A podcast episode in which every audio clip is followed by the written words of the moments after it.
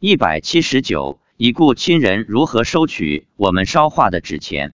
发表日期：二零一一年六月五日。六月六日是农历五月初五，中国传统的端午节。妻子决定四日就过节，提前两天过。因为我老家没有给已故亲人过端午节，所以父亲带来了很多人。妻子说，今天来了三四十人，已故亲戚及邻居都来了。端午节祭祖前，仍然是先供地主。然后再供祖宗，以前都用烧菜用的那种老酒祭祖，今天因为忘记买了，所以就用葡萄酒给祖宗祭，煮了一桌菜，亲戚邻居自然是吃的很欢喜。我问，来了这么多人，我们只准备了十个酒杯，十副筷子，不够用怎么办？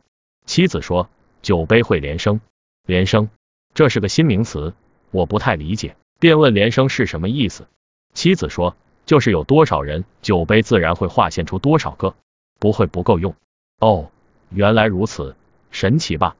我为他们做了简短的开示，希望他们学佛念佛，求生极乐，然后念了七遍大悲咒，接着便去烧纸钱，一边烧一边持咒，念了十遍大悲咒，才烧完所有的纸钱。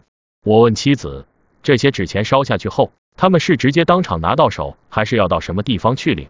妻子说到银行去拿。我问，轨道也有银行？他说。是的，我又问，网上看文章说，轨道的人是到邮局去领东西、领钱，下面真的有邮局吗？妻子说，不是，是银行。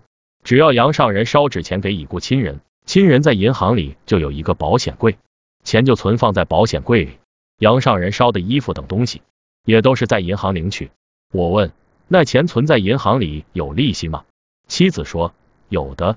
我说，你是怎么知道的？他说。是我父亲说的，在我烧纸钱的时候，父亲还叫手下人盯着点，看钱到了没有。我问什么意思，妻子说，父亲叫他手下的人去银行看看钱收到没有。前面已有文章说过，父亲在轨道当村长，还请了一个年轻人为他做事。妻子说，儿子叫我父亲把钱分给别人，父亲不肯。可见，虽然开始学佛了，但贪念还没那么快熄灭。修行修心的道理可能还不太懂的。